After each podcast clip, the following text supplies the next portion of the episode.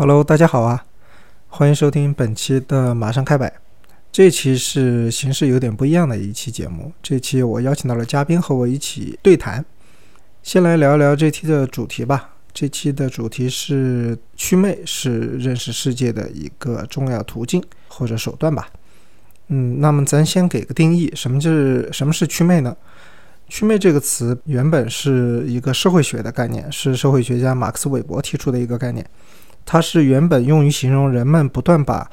宗教世界观以及伦理中带有一些神秘学的东西，像巫术啊、迷信啊这种性质的知识和伦理，从生活实践里认识生活、认识世界的这个实践中去除的过程，叫做祛魅。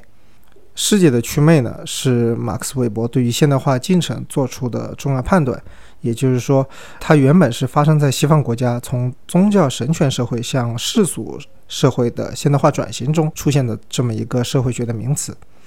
但是呢，就像很多其他的专业术语一样，比如说人类学里的这个内卷一样，“祛魅”这个词，我们在现在用的时候呢，也脱离了它原本社会学的意义，逐渐的向那种去除它一些抽象的。叠加在身上的不切实际的或者不真实的一种形象中，给它去掉，还原它本身的相对真实的和一个比较认识客观的这么一个过程。所以今天我们聊的祛魅，不是那种社会学上的或者一些呃宗教神学意义上的对世界对社会的认知，而是一个相对来说平和的、普世的、世俗的一种消除不必要的魅力加成，而认识一个真实的世界的过程。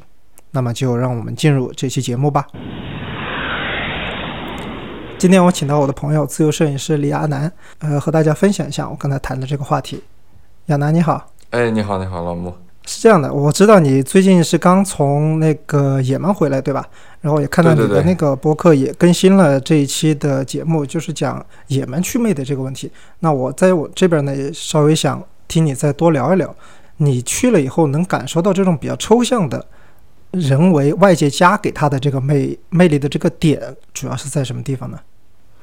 也门嘛，它反正战乱国家嘛，就是全是战乱国家那一套，然后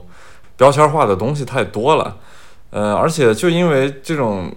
所谓的战乱，其实对它是个保护壳，就去的人会更少嘛，然后去的人少了，所以能获得也门的一些真实的消息就就更少，所以那个外界能得到它的比较真实的内容会。变得更少，然后我呢，因为不是老跑这些地方嘛，我就想看一下真实的样子是什么的，什么情况。因为我其实对这个地方是有一定地域判断的，我觉得它毕竟在阿拉伯半岛上嘛，它就即使再差再乱，我估计也差不到或者乱到某种不可开交的地步。呃，因为这些东西其实可以横向比较的嘛，就像咱们其实都去过很多国家，然后。你通过地域性的比较，像阿富汗那种地方，阿富汗就哪怕它有经济条件好的地方，但你仍然能看见它特别穷、特别乱的一面。呃，然后它旁边的邻国巴基斯坦的经济条件就相对来说，也门和阿富汗就更好了嘛。但巴基斯坦的北部。你想那种山村里面，其实特别破那种土坯房是吧？低矮的土坯房，这种东西我觉得是带有一定地域性的，就跟非洲也是一个道理的。像内罗毕是一个肯尼亚的经济肯定是比也门好嘛，然后肯尼亚首都内罗毕应该也是有很好的地方的，但是它的郊区能看到很多那种就是贫民窟，都是那种铁皮房子是吧？给你的感知是特别穷。我觉得这种东西都是一种地域性的大范围的。统一性其实是就某种统一性，就即使这个地域可能有贫富差距很大的国家，像沙特和也门那个贫富差距非常大了，但其实你去到之后，你会感觉到它那种，呃，就怎么说，不管是基础建设还是建筑的风格，总体来说还是比较统一的。所以我到也门就很明显有这种感觉。它虽然外界对它误会那么多，就是每天就是一个。感觉跟黑洞似的，就没有什么人能了解到它，然后没有什么信息。但其实去了以后，我觉得这这边好正常呀。然后就是整个建设什么的都还挺好的，包括就类比的，我不是老拿也门跟加沙地带做对比嘛。然后加沙地带也是一个对特别类似的地方，就是你去到以后，你去之前，因为天天看新闻，就是哈马斯跟以色列天天对干那个火箭弹嘛，然后看的夜空中那两边的火箭弹哗就互相打起来，你就会感觉加沙地带是一个特别特别恐怖的地方，然后。特别难以到达，特别去了以后就不知道该怎么办。就是好多，尤其是没有接触过战乱国家的朋友，可能去到这种地方就就完全不知道该怎么办了。就对于周围的一切都是特别特别特别恐惧，或者说是呃，跟他生活完全没有关系的一套生存规则，但是其实去了以后就发现加沙地带跟那个正常的一些阿拉伯国家是没有什么差别的。阿拉伯的城市，因为它那片就是另一片地域性了嘛，就地中海性质的一片那个地域性，所以我去了加沙地带，我觉得跟开罗其实很像，就是那些普通的建筑、民房呀，然后道路，还有就是人们的一些生活的。所谓的规则，就比方说爱抽水烟呀，爱喝那个阿拉伯咖啡啊，这些东西跟跟埃及太像了。然后，就甚至于每个星期五那些小孩儿就周末嘛，然后拿着石头去砸坦克，都像一个固定固定的项目似的。就是他们一到周五没事干，然后就到那个边境去砸坦克，就干这种事情。所以有好多这种对，就是外界对一个地区的误会或者是固化的印象。真正得实地去了之后，才能把把把这种东西就去除掉。而且我觉得需要建立在一定的经验之上。就是如果真的是哪儿都没去过，就像中东这些阿拉伯国家，直接把你扔到也门，那对于你来来说还是特别新鲜的，就是跟你过往生活中接触到的很多东西都不一样的。但是如果你走过阿拉伯很多国家，就包括去了也门、去了加沙地带，你就会有一个很整体的感知了，就是对这些地方。有一个非常具象的描摹了，就是自我心里面这种具象的描摹。对，所以就跟我不是之前也跟你讨论过嘛，这种东西就是一种祛魅的过程，就是把它从那种新闻标签儿，然后从那种人们固化印象中的很封闭的一个小的环境里面把它拉出来，把它拉回现实的世界里面。这可以理解，就是把这个抽离了想象以后，他的那个印象是会有一定变化的，对吧？那从你的个人的，从你的这个经验来看，你觉得这个变化是它是变好了呢，还是说给你一种更多是负面的影响呢？也门这个我分两层，我感觉是，就是它有些东西还是让我蛮意外的，就它的基础设施让我挺就是很意外，它的基础建设。他的人跟我是想象的差不多的，甚至于比我想象的还要再再差一点儿。因为是这样，我我其实去了去了这么多就是穆斯林国家，然后中东包括阿拉伯地区，我对有一些区域性的阿拉伯人是有一定偏见的。我觉得他们因为可能是缺失教育时间太长了，就国家也一直很动荡，所以这些国家的阿拉伯人就其实让人很烦了。就是你去了以后。他们每天就是想着对你什么坑蒙拐骗一些东西啊，然后对你正常在那个国家的行走会造成一些干扰，就是甚至于他们会经常上来跟你合影，然后你比方说你你你只想很简单的自己走过一条街道，但是路上所有人都直勾勾的盯着你，然后要过来跟你合影，这种情况其实对你自己的行走影响还是有一些的嘛。然后也门就是这种感觉，它的基础建设让我出乎意料的，因为我其实。可能之前一个国家是因为在阿富汗，那个基础设施实在是太差了，它的道路什么都特别烂。但是也门呢，它虽然也是个战乱国家，我觉得它的道路可能没有我想象那么好。但去了以后发现，我靠，这个基础设施特别好，它那些路。就是公路，尤其是我在路上行走，没有浪费任何时间，它它效率很高的，那些车都能跑到一百多、一百二、一百三这样的速度，整个路是又平又直，然后没有什么像什么弹坑路呀、沙石路，或者是那种完全称不上路的路。对，那这个就和我们新新闻里看到的那些印象其实偏差很大吧？我们感觉也门就是天天跟沙特在打仗那种，火箭弹你轰过来我轰过去，然后路也是什么没有好路，然后房子也没好房子。你新闻上看到的那些镜头，好像都是那种在战乱或者是打刚打完的那种状况。但是跟你实际上去了以后呢，这层印象就被就被解开了，相当于是。是是是，然后它那个路好的有点出乎我的意料，而且，呃，甚至于在好多大城市的，就所谓的大城市，因为我这一路其实也只去了一个大城市，半大不大的，就咱们相相当于咱们中国县城那种级别的城市呢，它周围的路竟然都是双向四车道这样的，就是。比我想象的简直好太多了，这个在阿富汗基本上是不可能的。然后包括甚至于在非洲，我记得以前去埃塞的时候，去埃塞南部那一路就阿尔巴门旗，也算它南部最大的城市了。哎呦，从那个阿尔巴门旗出来去别的地方，一路都是那种沙石路，它没有柏油路的。然后也门就是柏油路从头到尾啊，走的简直太好了。然后房屋也特别好，就没有什么茅草屋，呃，没有什么那种。特别低矮的那种土坯房，就是一看就是特别简易、特别临时的建筑，甚至于在阿富汗能看到那种集装箱改成的房屋，呃，特别临时性的。那在也门没有，也门都是固定住所，然后石头搭建的，或者是它那种传统的土坯砖搭建的那种好几层的房子，就看上去以后觉得，就就我老觉得这跟那个印象中的战乱国家差别还是挺大的。而且我在也门没有发现什么很多的那种建筑上有弹孔，然后很多的那个路上面有炮弹被炸过的痕迹，就是它它连打仗的痕迹都很浅的，这些都很出乎我的意料。其实，那就是我们听到的和看到的大部分是媒体加给我们的一些印象，对吧？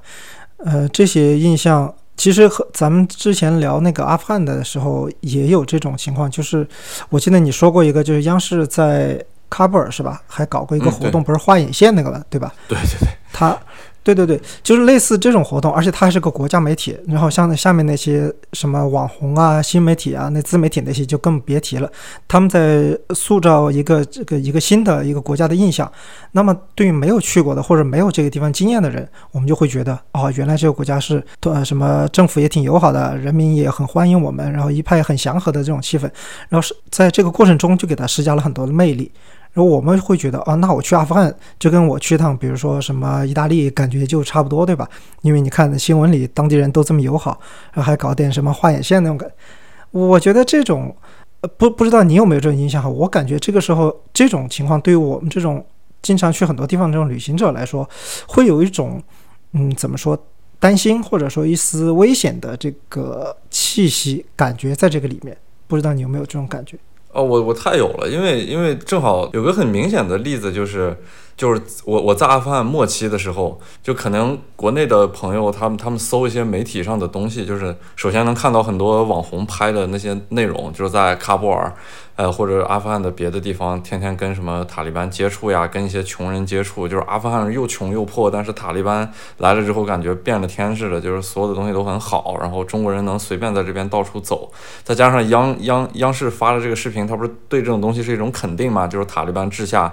然后整个中国人在那儿都每天可以很自由的伸开手脚。但是同时发这个视频的时候，我们所在的一些阿富汗的华人群里面，包括中国大使馆，每天都发出提示，就是说一定要让中国人撤离、撤离、撤离。你说这不很矛盾吗？是吧？就是央视那边天天在说，哦，塔利班给我们打成一片，可以画眼线，然后。大使馆每天在群里面发的消息就是，请大家在没有必要的情况下离开阿富汗，然后能撤离的就尽量撤离。这说明什么问题呢？是吧？这很明白的嘛，就是真正在当地的人是很了解当地情况的，然后会有很明显的感知的。他不是通过媒体一个构建的虚构的这么一个所谓的信息渠道得到的一个很很抽象的印象。而且它这个一虚构很很经常都是在美化，因为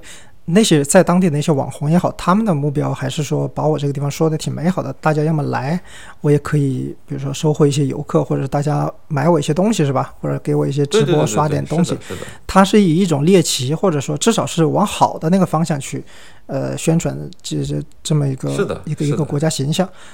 像你像有有些是外界的在宣传哈，也还有一些我觉得是反向的，就是他的那个施加的印象有可能是好的，有可能是坏的。你像我之前不是咱们在之前还讨论过那个，就是写那个叫啥《追风筝的人》那个作作者哦，对对对，对 他那个就是一个很明显的反面的一个抽象印象，对吧？那个作者他从小出生在阿富汗，还是个反正家里挺有挺有背景，至少是那种不是普通人的那种。呃从小就跟着家族嘛，对对对，外交官的父亲去什么伊朗啊，去什么其他地方，反正很很早就出国了，然后就去巴黎，后来就到美国定居了嘛。他去美国的离开阿富汗的时候，那还没有还没有塔利班，对吧？咱开句玩笑话，那作者见的塔利班肯定没有咱俩见的多。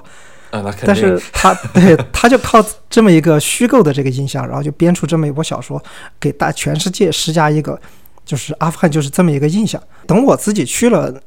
就是阿富汗以后呢，我就会感觉到会有一些违和感，因为那个文字形象、文学形象抽象出来的那些形象和我眼前看到的东西其实很不一样的，不是所有人都能有这种适应的感觉，有些人他就适应不了，他就觉得怎么偏差这么大。然后他如果去的地方不是很多的话，他可能自己接受不了或者消化不了这个情况。咱们去阿富汗也好像也门也好，包括像埃及，埃及我觉得也是有点类似的。现在大家对埃及的这个旅游的形象，好像已经不是什么金字塔呀、什么尼罗河，好像都是骗子，对吧？就是啊大家一提埃及就就是骗子对对对，对 我特别烦。说实话，它也是一种，它也是一种那个现实。但是你如果没去之前，你是想象不到那个画面是有多夸张的，因为有些那个你施加的这个抽象的印象，它是本质改变了，就是没有，他说成有。但是埃及这种，我就觉得是程度高低，有点像那个什么呢？就是有些网红你去拍个什么海滩，他把天 P 得更蓝了一点，然后海 P 得更这个透明了一点，但是天本来就是蓝的嘛，它在只是加深了一点程度。埃及就有点像这种感觉，它本来就小偷就很多，对吧？或者骗子就很多。当时大家去过埃及人都有一个概念，就是在埃及只要说英语的十有八九都是骗子，对吧？对对对，大家 基本上都是这么说。在在阿拉伯地区就是这样，就是他一上来叫你哈比比，然后跟你开始打招呼，一哈比比这这就开始开始骗你了，这是一个标志性。对对对对对，哈比比就是阿拉伯语这个亲爱的意思，就是大家一上来就是哈比比，然后一听你是中国的，就说啊，我有个表哥，我一个邻居以前在中国是读书的，在中国工作的，在中国干嘛的，反正他也能说出几个中国城市是吧？都是这个套路。对 对对，其实还是蛮浅层的了，但是咱们能识破。有有的时候，但确实太烦了。他们因为埃及的阿拉伯人真的是就永远在你身上粘着似的，跟苍蝇一样赶不走。就你对他什么凶狠呀，或者呵斥，什么是反正软磨硬泡都没有办法，都没有把他轰走。他他会一直粘着你，真是太执着了。对，有些国家好一点啊，有些国家就是他他知道。一次骗不了，或者你跟他说了一个很，就是很明显的拒绝什么的，他也还是挺友好的。就是那个也算是他的工作嘛，对吧？虽然是骗人，但是骗人也是他的工作。对对，他也不可能就是他知道在你身上这个投入是不划算的，他就算了。就埃及那种停留在很初级的这个，他觉得是勤能补拙，然后反正只要我多多磨磨，说不定你就上当了，就是那种感觉。其实你第一面就知道他是骗子。对，所以我在南也门的时候，哦，不是不南也门，就是阿曼南边那个萨拉拉，然后打车的时候，那个司机就跟埃及的那种骗子有点像，我就特烦。然后我就想到你说的阿曼北边那片儿就特别好，然后我就说，哎呀，这南北差距好像有点过大了。你别看阿曼这国家本儿很大，但是南北差距好像挺大的。对啊，我一听你说他给你叫那个打车那个钱，我就觉得哇，太夸张了，因为里亚尔它就很值钱嘛。对，相当值钱。对啊，他报那个价，我在北边根本不可能想象。是的，就北边明显坐飞机都能看出来文明很多。就飞机降落时候，在那个马斯卡特郊区那边就能看出来那种独栋的院子，然后家里面都有游泳池，就跟美国那种城市郊区很像嘛。但是到了萨拉拉这边，就看起来确实跟也门很接近。就虽然比也门好了，这是肯定的，而且比也门文明很多，但是总体来说，那个区域性还是在的。就说这么小个国家，它的民风都是很复杂的，所以说我们在作为一个外国人，很多时候在去之前对他这个一个印象，如果是一个统一的一个抽象的印象，有可能就是非常不准确的。是的，是的，而且我去中东这些国家去多了以后，我现在有些时候都不太爱叫这些国家为国家了，我更爱叫他们地区，就是。你像你像伊拉克、叙利亚这些这两个国家，版图上看不是两个完整的国家嘛？但其实里面分的区域特别多，而且有的区域是很难从本国就到达的，尤其是像叙利亚，叙利亚北部那个库尔德所占的区域，你从叙利亚本土，就像大马士革所在的那个政府区，都没办法过去的，你只能从伊拉克北边的库尔德那么往里面过去走。呃，包括也门也是一样嘛，也门整体看是一个版图，然后。其实内部分了三大部分的，然后我这次去，我其实只去了其中的一个部分，其他两个部分价格太贵了，我去不起，然后我就我就没打算去。对，所以所以这些战乱国家。就是你看起来是一个完整的版图，但其实我更喜欢说他们一些更细分的区域，呃，包括以前阿富汗其实也是这样的。阿富汗就是塔利班上台之前前政府时期，就像你和呆哥去的那个时期，还有我之前去的那些时期，它都不是一个完整的阿富汗。就是有一些区域不是塔利班控制区嘛，有一些区域是所谓的政府控制区，还有北方联盟那些。对对对，你像你像你当时不是跟呆哥就是坐飞机去的坎大哈嘛？然后我这次的目的不就是为了从陆路从。喀布尔到坎大哈，这原因很简单嘛，就是咱们前政府时期呢，中间有塔利班控制区嘛，你从陆路的方式去基本上是不可能的。包括你们不是打算去加兹尼，然后彗星一笑就就放弃了嘛？彗星那就是因为中间有塔利班控制区嘛，对于咱们来说是很不安全的。但是现在我能这么走，就是因为就塔利班控制全国了，所以说所谓的塔利班控制区就就范围都那么大了，我就可以在里边自由的行走了。这也是我就是在阿富汗。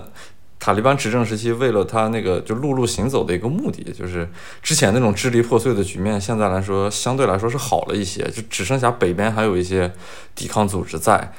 就是反塔的那些联盟，但是在南部就就不是南部了，就是阿富汗大部分区域都是可以自由开始陆路行走了。你想咱们前政府时期是不可能想象的，是吧？所以说，就是我现在去这些国家都喜欢更为细分的叫它一些区域。对，其实他们本来也不是那种所谓的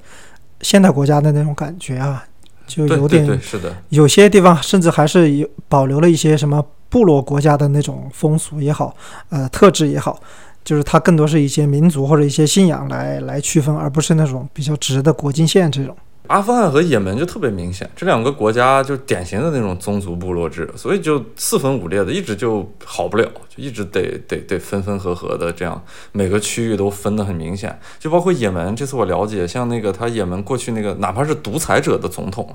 但那名字我实在是有点忘了，我忘了。萨利赫是吧？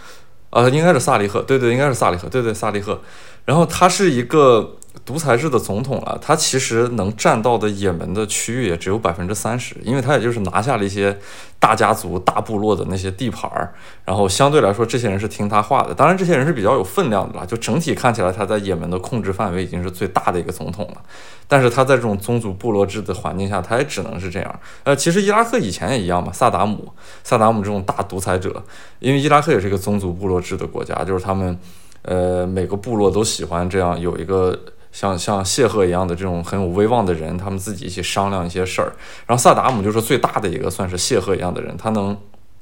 很强有力的手段控制住这些所有的宗族部落，所以能让那个伊拉克有一个比较统一的局面。然后美国不是把就海湾战争呃不是海湾战争，美国以那个就是伊拉克有大规模杀伤性武器，不是最后把伊拉克打下来嘛？打下来他水土不服的重要原因就是因为他直接把那个美式民主带进来，完全水土不服在伊拉克，就是跟这种酋长谢赫这种这种部落制的国家完全是就就完全没有办法对接的。他用那种民主，你想。伊拉克自己的民主是我们这个宗族部落听我们的谢赫的，然后谢赫再跟其他谢赫一起商量一件事儿，商量出来一个大事儿，把这件事情就解决了。然后美国来了，那给所有人权利，那谢赫就没权利了。然后谢赫又掌握的非常多的资源，他等于直接被架空的一个职位，他完全就在伊拉克是吃不开手脚的这套这套东西，所以就美国在伊拉克一直也很失败嘛。对，所以说如果不知道这些背景的话。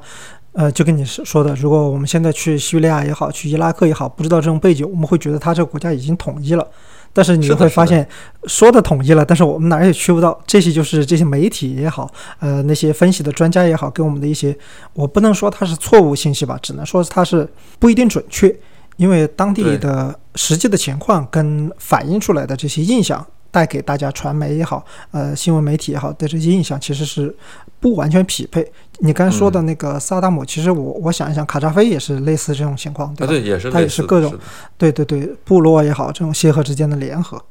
就像我之前去，我是在内战之前去的叙利亚嘛，呃，当时我也能感受到，就是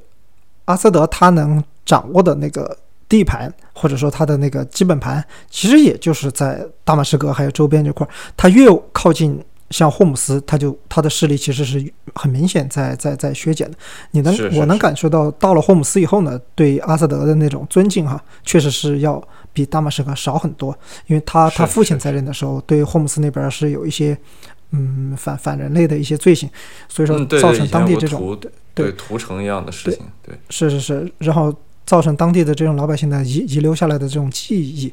那么我们现在再再去说这块土地的话，它其实一直也没有分裂。但是如果我们相信了它是一个完整印象的话，我们可能就是寸步难行。对，就是我觉得这种东西吧，如果如果比较抽象的这种意义的情况下，你比方说知道一个国家它四分五裂的这种状态，呃，可能只是对于你自己知识的一个填补了。但如果回归到现实啊，我是说，如果没有这种知识背景的人，他去了一个国家，就比方说有个游客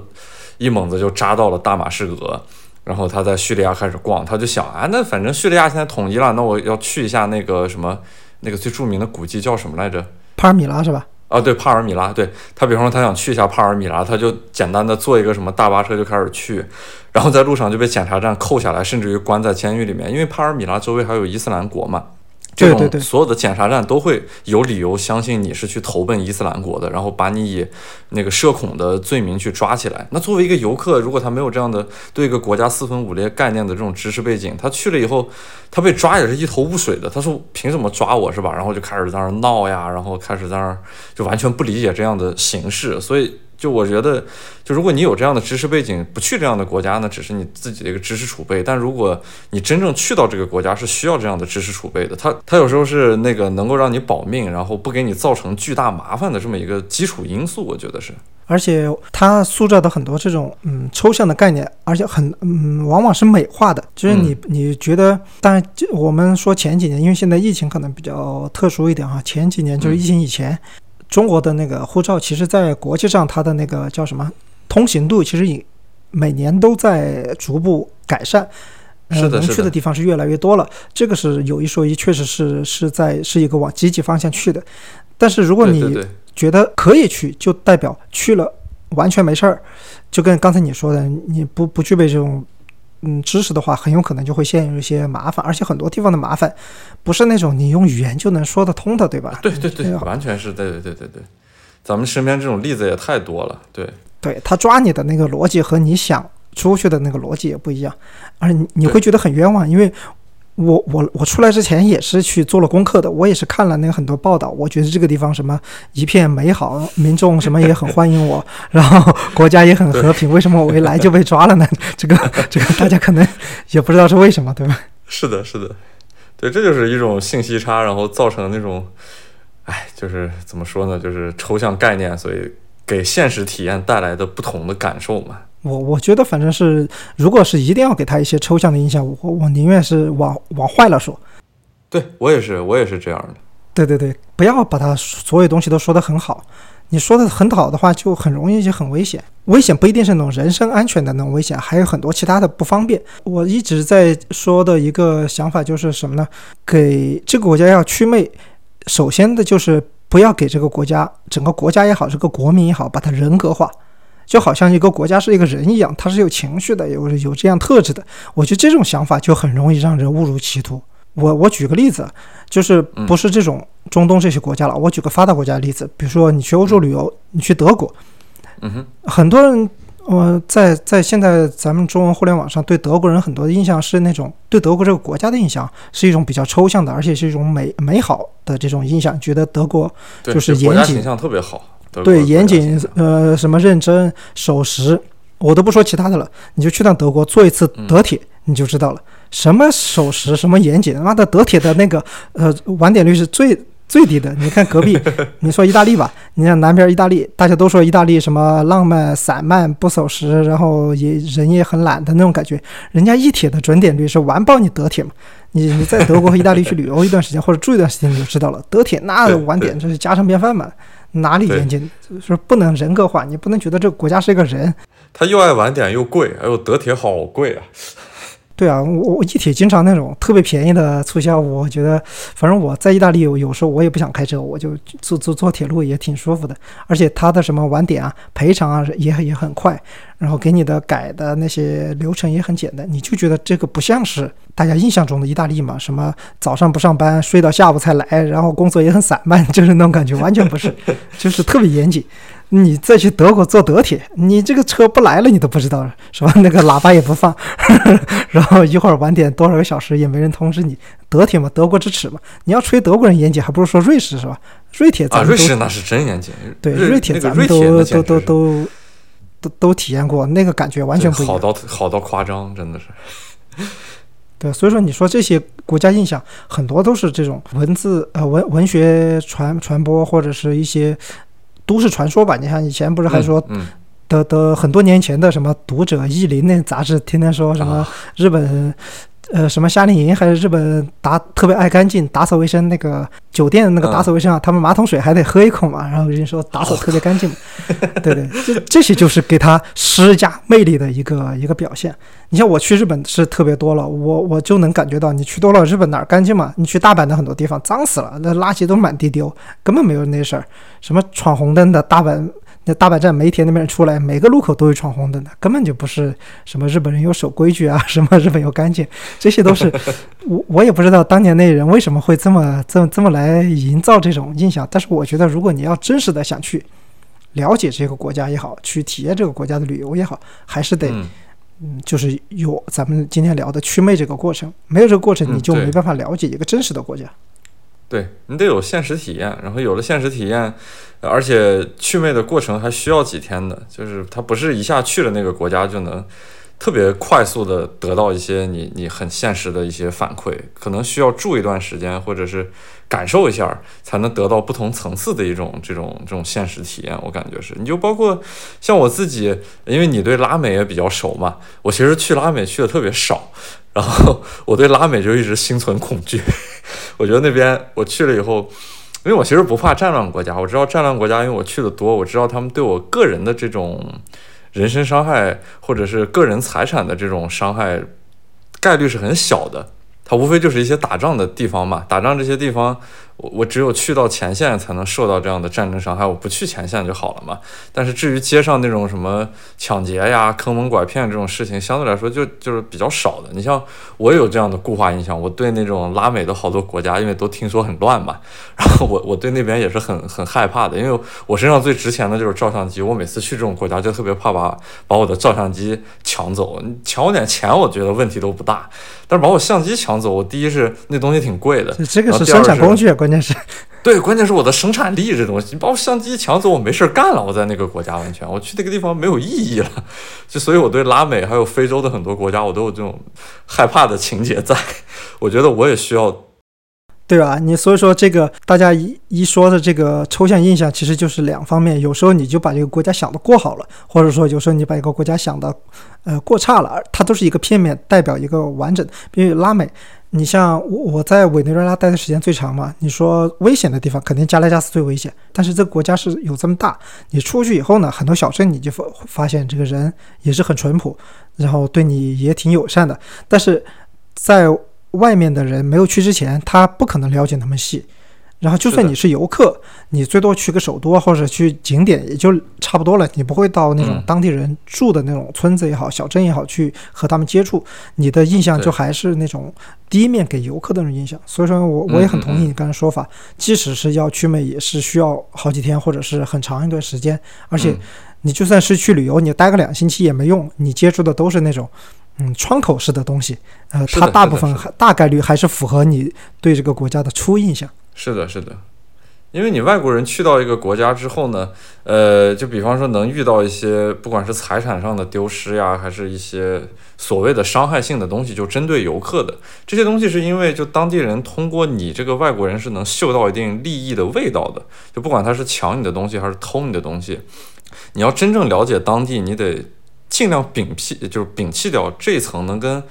就是能跟旅游经济能扯上边儿的这些这些窗口式的东西，就像你刚才说的那种很窗口的东西，我觉得，所以就还是得自己带的一点一点主观的这种感受，就你对这个国家的一些初始的印象，或者看过好多文学作品呀，或者是那个你自己的知识储备，我觉得你去了以后应该更有目的性的去寻找一些东西。如果你天天真的就是去了。逛一些景点，就像去了埃及，那天天去金字塔、去罗克索，那当然骗子就特别集中了。如果你去一些小的地方，就是他跟那个游客产生不了利益关系的地方，就很淳朴那些村庄里面，我相信那个时候能看到一个真正的北非阿拉伯人所在的埃及，而且埃及是以前算中东，他他是当过老大的一个地方，你才能真正看到一个国家的样貌是什么样的，就是普通人的生活呀，普通那个整个国家的一种气质是是是怎么样的。就你当然天天如果接接触那种旅游窗口，那自然会产生很多问题嘛，就是很很浅层，然后很很有那种。所谓标志性输出的那种那种思想所在的东西，我感觉是，而且它它的那个作用还是相互的，就是你之前的那些印象，你去了当地，你接触到这些，它就在加深你的这个印象。然后你回来以后呢，你再宣传，然后呃后面人发现，哎，还真是，然后这个印象就不断不断就一直加深，就固化下来。加深固化。再加上很多时候那种什么媒体也是推波推波出来嘛，呃，你会觉得啊，这个地方很危险。就跟咱咱们去的很多地方，像中东这些就不说了，它有些本来就还在战乱嘛，就是像非洲这些它其实有可能不危险，但是是因为它的那个经济相对来说不是很，它相对来说比较落后，呃，落后的经济给人一种感觉，可能就是乱一点，危险。嗯，对，对，危险危险。即使是去美国，我们也知道，像芝加哥的城南，还有纽约的一些地方，也是那种呃很危险的地方，是吧？咱们现在去美国。对你说到这个问题，我也想就是插，正好插一个，就是美国这么大的国家，咱们现在对美国的印象，很多网网友也好，还有普通人也好，还是一个很很单一的一个印象，就是美国怎么好或者美国怎么坏，对吧？但是美国人自己他都觉得自己国家都是分裂的，就是有些地方是是你去马克州是马克州的那些意识形态，你去兰州加州是加州那种意识形态，是吧？你去芝加哥还有零元购的这种，那这个印象其实是很很。复化了，就是一层一层叠加在一起。你可能在一个城市会见到好几种这个印象也好、意识形态也好堆在一起的。但是你如果是隔了一个大洋去看，你会觉得美国就是一个在新闻联播里存在的一个国家，什么坏事做绝，对吧？一切责任都在 美方。是的。但但是但是你去了以后，你发现，我相信你在美国公路旅行那么长时间，你肯定能见到很多那种他也不关心政治，就是每天享受自己的生活，然后那种小村小小小村里的，对对对吧？对，尤其是西部，那他他问你哪儿来的？中国来的，中国是哪儿？不知道。然后说是给他随便说两个城市，什么北京、上海，不知道，没听说过。然后我说你们国家总统是谁？不知道，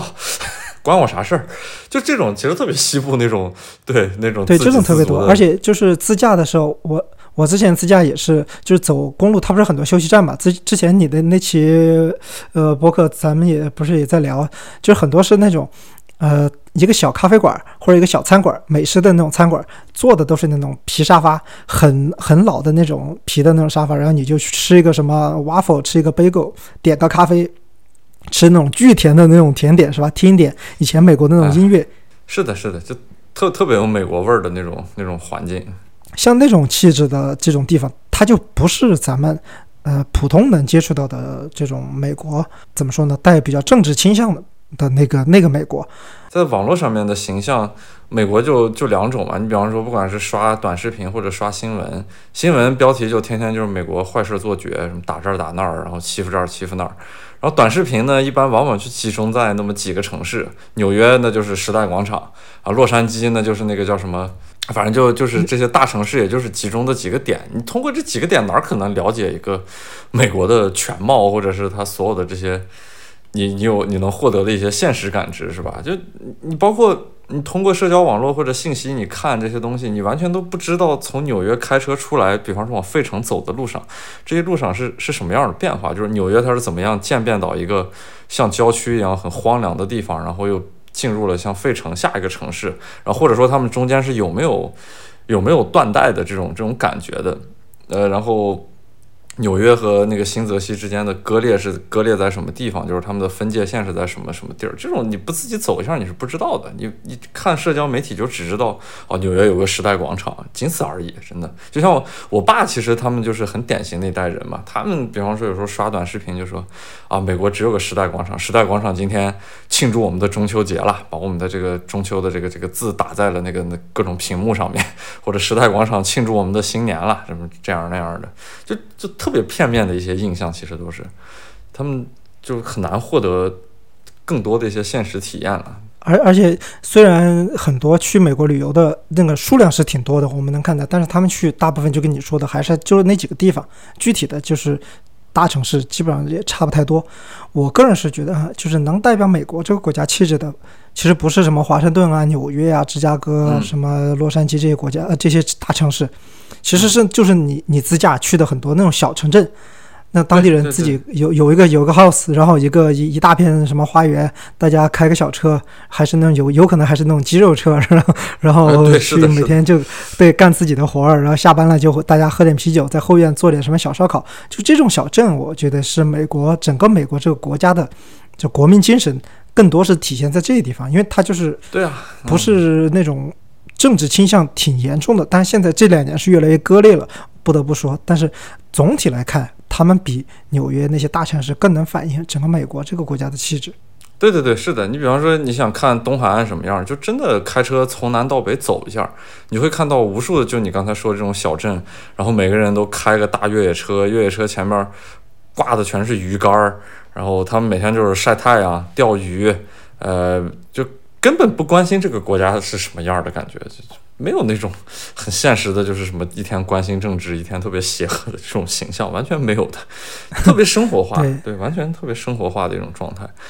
对你说到美，嗯你说到美国这个区美，其其实就是把那个坏的那一面给去掉了。这咱们现在应该很多人都会觉得美国也不是天堂，对吧？就是好的那面已经去没去的差不多了。现在我觉得是要它那个曲线啊，那个函函数那个曲线是要回到把下面那一部分坏的影响也多去一点，它才能更趋于中对趋于中间那个 中线，就是更真实。其实每个国家都有，呃，好的印象或者坏的印象。嗯，你你如果没有去过或者没有这种相对的知识储备，你是找把握不到哪些是必须给剔除的。就你带有先入为主的进去，你可能会很失望嘛。就咱们去的去的其他国家，就是发达国家，就跟刚刚才我说的去德国，我觉得什么德国这么准时、这么严谨的一个国家、一个民族，怎么火车老老是晚晚 晚点？这个就很失望嘛。对对，很多人就有这种感觉，回来开始吐槽，哎，德国根本不是什么地下下水道，也没有什么油脂包，就是这种东西。但是其实本来一开始人家本来也没有说，德国人可能自己也没有说过，但是大家这种外界给他的这种印象，就让他神圣化了。对，就神圣化了嘛。人家就他失去了人性，变成了一个变成了一个比较抽象的、毫无人性的一个东西。我觉得这个确实是我们需要通过通过什么方式呢？你你自己的经验呢？通过什么方式能够去掉这种，嗯，自己的经验就是好的坏的印印象的加成。就对于我自己来说，那就是多去，就是真的是多去，不同时间、不同次数的多去，然后去了以后多跟当地产生联系，少去那种特别标志性的地儿。当然，大部分人去一个陌生国家的第一开始肯定都是去这些地儿的，所以就是得在不断的去，然后不断的感兴趣的情况下，你才能伸开手脚去更多的细枝末节的地方，然后能还原出来一个国家或者地区更为立体的形象。呃，当然我说这个多去有点就显得站着腰疼，站着说话不腰疼。很多情况下，大家是没办法能达到这样的这样的一个一个不断的去往一个国家的这种这种可能性的。那么我感觉就是。多看电影了，然后多看那边的书了，就只能通过这种更为抽象的一种方式去去还原当地是什么样的。就比方说，对，其实读书挺好的，我我我自己觉得是读书，对读书好一点。你像电影，我又又又得回到那个呃追风筝的人那个，你看他那个小说基本上就是纯虚构嘛，这个就算了。他那个电影还是在咱们喀什拍的吧？他都不敢去阿富汗拍嘛。对，对你你说你能从电影里面学到当地点什么真实东西？一看全是新疆。对对对，因为电影它有有时候也是一种意识形态输出或者是经济运作的一种产物嘛。对，但是我我就觉得唯一还不太一样的国家可能就是伊朗，因为伊朗这个地儿呢，他爱拍电，他伊朗的电影不是不错嘛，然后伊朗的电影还竟竟是喜欢拍阿富汗的事儿，所以我就说。你想了解阿富汗，你可以通过看伊朗的一些文艺片去了解到阿富汗的一些真实的东西。就比方说，他之前拍过的一些挺挺小众的电影，叫《小小鞋子》呀，或者《背马鞍的男孩》，这些电影就是能感觉到阿富汗那种普什图人。他们在阿富汗的一种生活的地位，他们对于哈扎拉人的一种压迫呀，然后对于哈扎拉人那种很自信的感觉，就反而是得通过你像看追风筝的人是看不出来这种东西的，只能通过像伊朗这种，对，从第三者的角度看这种电影去。因为它它毕竟是就是国界国界有交界，然后它的人口也是在两国之间是有流动吧，包括像普什图的定居的那些地方，包括像伊朗产的那个叫什么 saffron，就是那个藏红花是吧？其实很多也是种种在那个阿富汗这边的。阿富汗阿富汗西部嘛，对赫拉特那边也是很出名的啊。对，不过这就可以说出来一个点，就是如果比方说你想了解一个国家，然后你又不能长时间或者多次数的去。那么你就通过一个第三国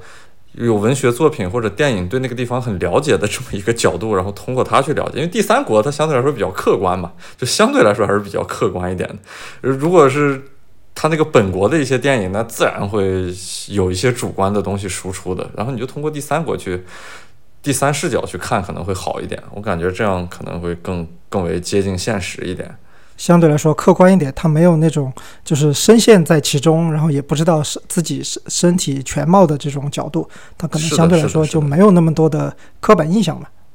对对对，就跟那个像看书一样，比方说像了解那个像阿富汗呀，然后呃叙利亚这些地方，不是有一些不错的书，像黑旗呀，还有那个末日巨塔、塔利班这些书。有的时候你看这些书，因为那些作者都是美国的，然后这些国家跟美国都有关系，所以我有时候就特别希望再看到一个像欧洲这边的某个作者写的东西，甚至于东亚这边的某个作者写的东西，这样就能更为全面的去描摹出来。就是阿富汗本土是一个什么样的，或者叙利亚本土是一个什么样的，就是跟跟这个国家本土以及跟这个国家本土产生联系的两派，最好都不要沾，就是找个第三方是最好的。你说的这个例子有点像那个。呃，之前很多年前的一本就是介绍日本国民性的那个那个书，叫什么《菊与刀》是吧？他就是美国作者写的嘛。然后他那个本尼迪克，他那个作者，他也没去过日本，然后也没跟多少日本打过交道，他就是跟在美国的那些日本侨民，呃，接触的比较多。然后了解了以后呢，然后就通过他的这种臆想，就出来了这么一部《菊与刀》。虽然说很多。他他他理解的其实方向也是对的，但是很多细节上你就能感觉出来，他其实对日本的很多文化底色没有那么了解。他之所以更能成功呢，是因为他的那些读者本来也是远离日本或者站在一个西方的视角，咱们中国人一看。在有这种啊中华文化底色的这种读者，一看描写日本文化的这些书，咱们就能看出来很多地方有违和，因为东亚很多文化底色其实很接近的嘛。你说的这个就不是东亚，对吧？你写的这个东西很明显就不是东亚，就是咱们就能看出来。所以我也能理解你刚才说的这个，就是有多角度就能更去除它的这种抽象的这种印象。哎，那你说起来日本，就是因为我知道你对日本、韩国这些国家都很熟嘛，然后你也知道在国内有很多人。这也是咱们所谓的一种主观固化的印象，就有好多人是特别反日的，然后就一说日本就不分青红皂白的，就是我就是讨厌他，我就是反对他。比方说你要遇到这种人，但是他又跟你关系很近的情况下，你怎么说服他呢？我其实遇到这种问题会很发愁的。我我个人的经验还是说，大家的讨论尽量是建立在一个不要讨论一个抽象的对象。就是建立在一个具体的东西，比如说咱们说反日也好，仇日也好，咱反的是比如说日本的军国主义，或者他的一些，甚至是更细的，比如说你说什么七三幺部队啊，什么这五幺六部队啊，就是这种类似的，或者他一些战争罪犯，这些都是具体的。那么你是可以往下继续分析的。呃，所谓的分析就是指，呃，你为什么讨厌他？你讨厌他的点在哪里？你为什么反他？他为什么应该反？就是这种东西。咱们就可以一直往下聊下去了，但是你如果一来就说一个很抽象的东西，我要反日，那这个东西就是不是感觉那个话就没办法聊下去了，对吧？咱们也不知道你反的是具体什么地方，不是说日本不能反啊，就是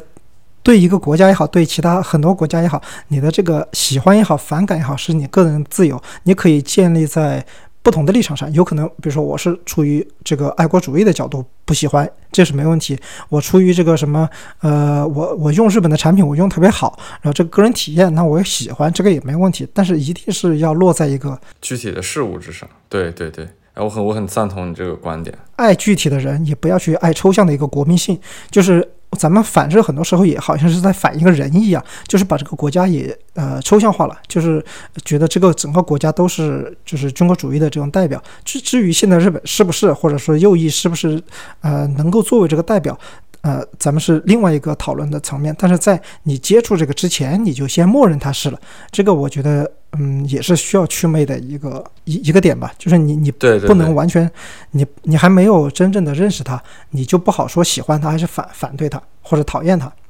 是的，是的。虽然这个都是个人情感了，对吧？就是我我身边也有很多人，就是这就是喜欢，就是讨厌，其实也没有什么理由，就跟你喜欢一个人一样，这个我觉得都没问题，就是看你你的逻辑能不能自洽，是吧？你不能说我反日，我家里还开个什么丰田车那种感觉的，就很很矛盾，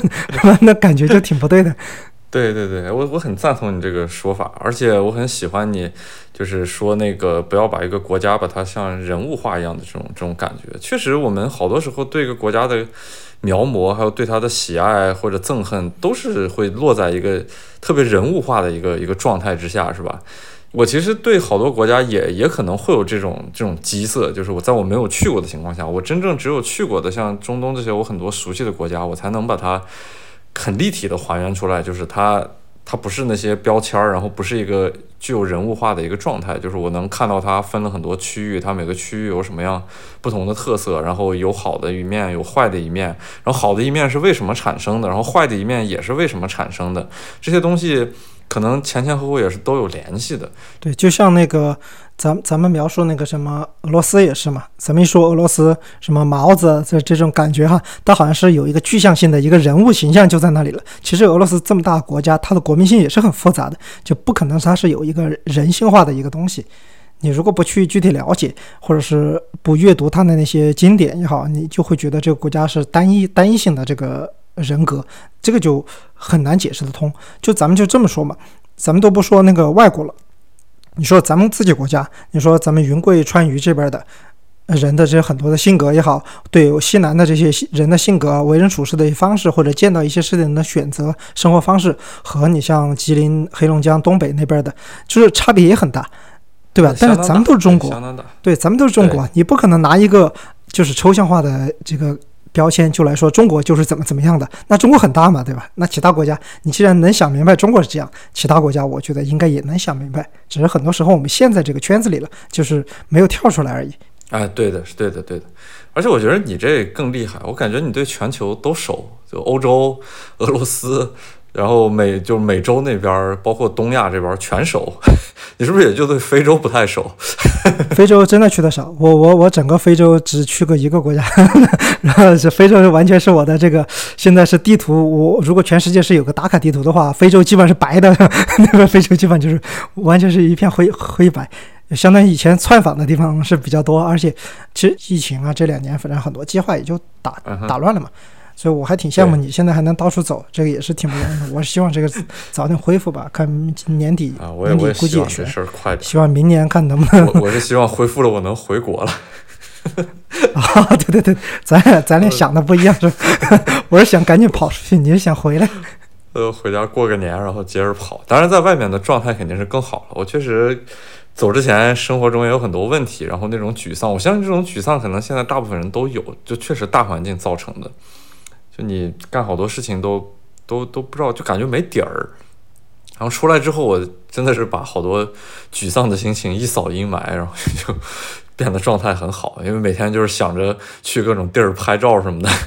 生活特别有，我也是有有这种感觉，就是你在外面行走的时候，你的这个注意力还有你的这个把握哈，是在自己身上的。就你走的每一步都是真实的。就你在家里有时候胡思乱想，是吧？然后你想，哎，这个事情可能做不成，这个事情很沮丧。但你走在外面的时候，你觉得你你每一天都是在过自己的，因为你你每天都是在和自己行走嘛。我觉得这个也是一种对怎么说对生活对自己的一种祛魅。就我我我之前想我我自己身上的一些东西，我也给它破除了。我现在能更更真实的认识自己，我觉得这是旅行带给我的一个一个好处也好，或者一个一个作用吧。我想的是积极的，它还是积极的。对，它是积极的，就跟我去也门其实一样。因为我从阿富汗回来之后，心其实挺累的嘛。而且我在那个阿联酋待着的时候，我就想着，哎呀，就挺。P 一 P 图，录一录播客，这种岁月静好的日子很好。而且阿联酋的基础设施不是也好嘛，酒店也不贵，你住着每天吃得好，睡得好，就特舒服。然后人一在这种环境中就特别慵懒。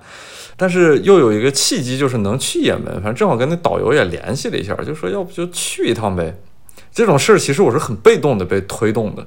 就是那个导游有一天我跟他说完这事儿之后，他突然啪就给我把签证就发过来了。然后发过来之后我说：“哎呦这。”我心里面状态还是觉得，就是我还应该在阿联酋休息，我不应该冷不丁的就去也门。然后因为一想到去也门又是个战乱国家，心又很累嘛。而且对于我来说，它第一很贵，第二时间很短。我其实不太去一个国家时间特别短，就是走马观花的看一下。我觉得对于我拍照片来说，拍不到很多我需要的东西。哎，结果他把签证就发来了，发来之后紧接着发消息就是说，你得把预付款打过来。我说，哎呦我靠，这这这得。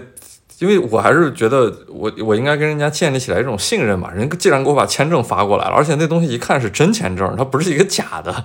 我说那我就给你打那预付款去吧，我就很懒散的出来，然后去那些西联汇款，因为迪拜其实做钱就换钱什么汇款这特别容易嘛，找了一个那个 exchange，然后就把钱先换了，换了以后汇率还很亏，我就觉得很不爽，我说靠，给你换打个预付款，我自己亏死了，然后就找那个西联汇款把钱给他汇过去，汇过去这事儿不是又完成了一步了嘛，然后这就就反正很被动的，又过了一天，他说机票都给你买好了，然后我看靠那。可能真的得去了，然后就很朦朦胧胧的，就我从迪拜坐的飞机到了马斯卡特转机，到了那个萨拉拉，然后司机接上我之后，就啪就干到那个也门的边境了。我直接到了也门的边境，我人还是懵的，我说我我怎么就来了这地儿了？我照片还没处理完呢，然后在迪拜还没歇够呢，就是特别被动的就去了这种地方了。所以我就说，就这种很被动的情况下，我冷不丁的扎进去，走完这几天回来之后，我获得了很多东西，它也是。也是一种可行的方式，对，就像你说的嘛，也是对自己的一种祛魅嘛，就是对自己认知的更为完善的一个过程。对，就是他给你一个很大的推力，你虽然是被动去的，但是你后来你就发现，其实也是你内在的这些惯性啊，在在推着你，你就在往前走。他只是给你一个初始的一个外一个加速度，你后来其实还是靠靠自己的这种，说明你的本性，你就认识的更清楚了嘛，给自己祛魅，或者说和和自和自我和解那种感觉。是是是，所以进去以后我就开始回归在阿富汗那种状态嘛，要主动观察，然后要多拍照片，要多跟当地人打交道。因为我那导游，我其实对他特别不信任，每天就还得斗智斗勇，跟那就他他是特别典型那种南阿拉伯人，就就我说的，就其实跟咱们固化印象中的埃及人有点像，那种骗子有点像。然后你看，就通过这种东西，我其实会还原那个导游的。真实的一些面貌，这呢就是我觉得是也是祛魅的一个过程，去那种固化印象的过程。我知道他很烦的，他就是特别油头滑脑，然后造成他这种油头滑脑的原因是什么呢？其实很简单理解嘛，就是你会感觉到他他首先会说点英文，那么呢他就会接触到很多这种国外的游客嘛，然后所以呢国外的游客来的多了之后，给给到他的信息总体来说其实是一些片面的信息，就是然后呢就会让他自我呢又产生一种。因为相对来说，他的工作是能挣到钱的嘛，就接触这些外国游客。因为想也门一个人均 GDP 才九百美元的地方，这外国游客随随便便给他点儿，不管是小费啊，还是给到他的工资，对他来说就是很高的收入了。甚至于他一次的工资就是别的也门人半年的收入了。因此他会建立一种优越感的。他其实，然后这个所有东西综合起来，就会让他变得很油。他总爱开那种特别西方式的玩笑，就是。啊，就就比方说他会加一些脏词儿嘛，就像什么 asshole 呀、fuck 呀这些东西，然后 shit 这些，但他所能接触到的东西确实是有限的。但是呢，他在这个有限的环境内，又要让自己变得跟本地不太一样，要抽离出来，因此就形成他现在这种给咱们外界人感受起来就是他很坏，他很油，然后他每天耍耍滑头、油头滑脑的这种形象了。对他其实也是一种现实环境把他造就出来的这种感觉。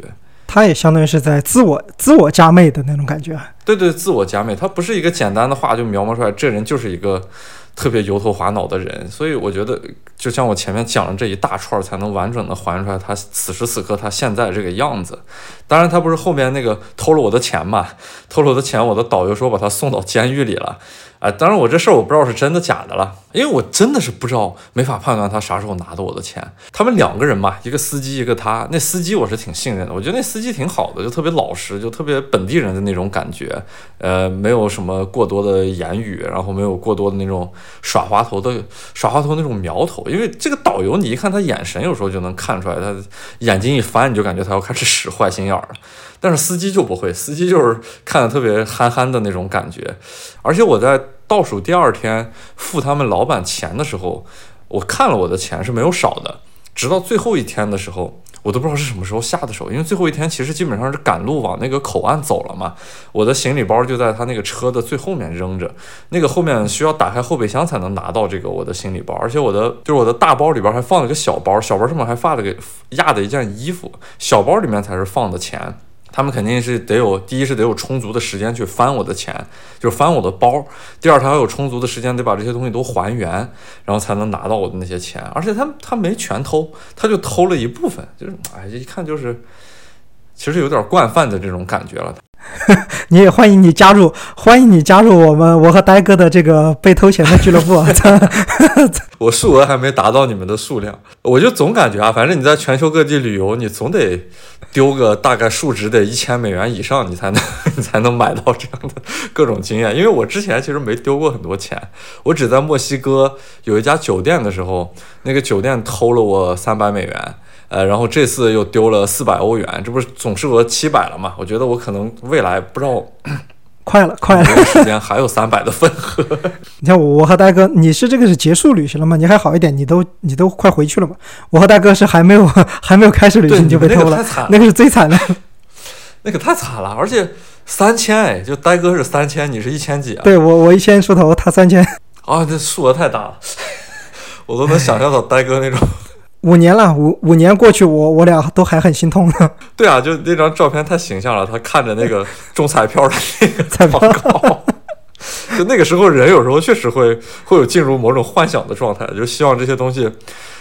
就没有发生的，然后然后他他或觉得赶紧睡一觉起来就就钱都还在是吧？啊，是的，是的，是的，就这是人的一种应激反应嘛，就遇到很多那个就就那个 got a big shock 这种时候的情况下，他他会默认为这个东西是是假的，但是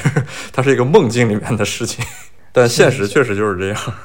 成成成，那那我说，那咱今天就正好就先聊到这儿呗，就感谢亚楠给我给我们带来的这个关于哎不客气，认识这个世界，就是给世界祛魅的这么一个经历聊的这个分享吧。好，感谢老穆，感谢老穆。行行行，那咱有空再连线呗，反正这个聊天还挺愉快的。对，把把呆哥叫上一起聊。对对对对对，回头把呆哥叫上，咱搞个什么？咱下次可以搞个什么？比如说在中东地区什么吃什么东西，什么美食这种这种类型啊。没问题啊。对对对啊，咱也可以聊聊。咱们在这么多国家都走过，也都吃过。咱先在这个里啊立个 flag。啊，没问题，没问题。对，立个 flag，而且讲讲讲吃喝的时候，大家更感兴趣，咱们手上还可以拿点东西，边吃边喝。可没问题。好呀，成成成，那你那边先休息呗，回头咱再咱再咱再聊。行，好，谢谢，拜拜。OK，拜拜。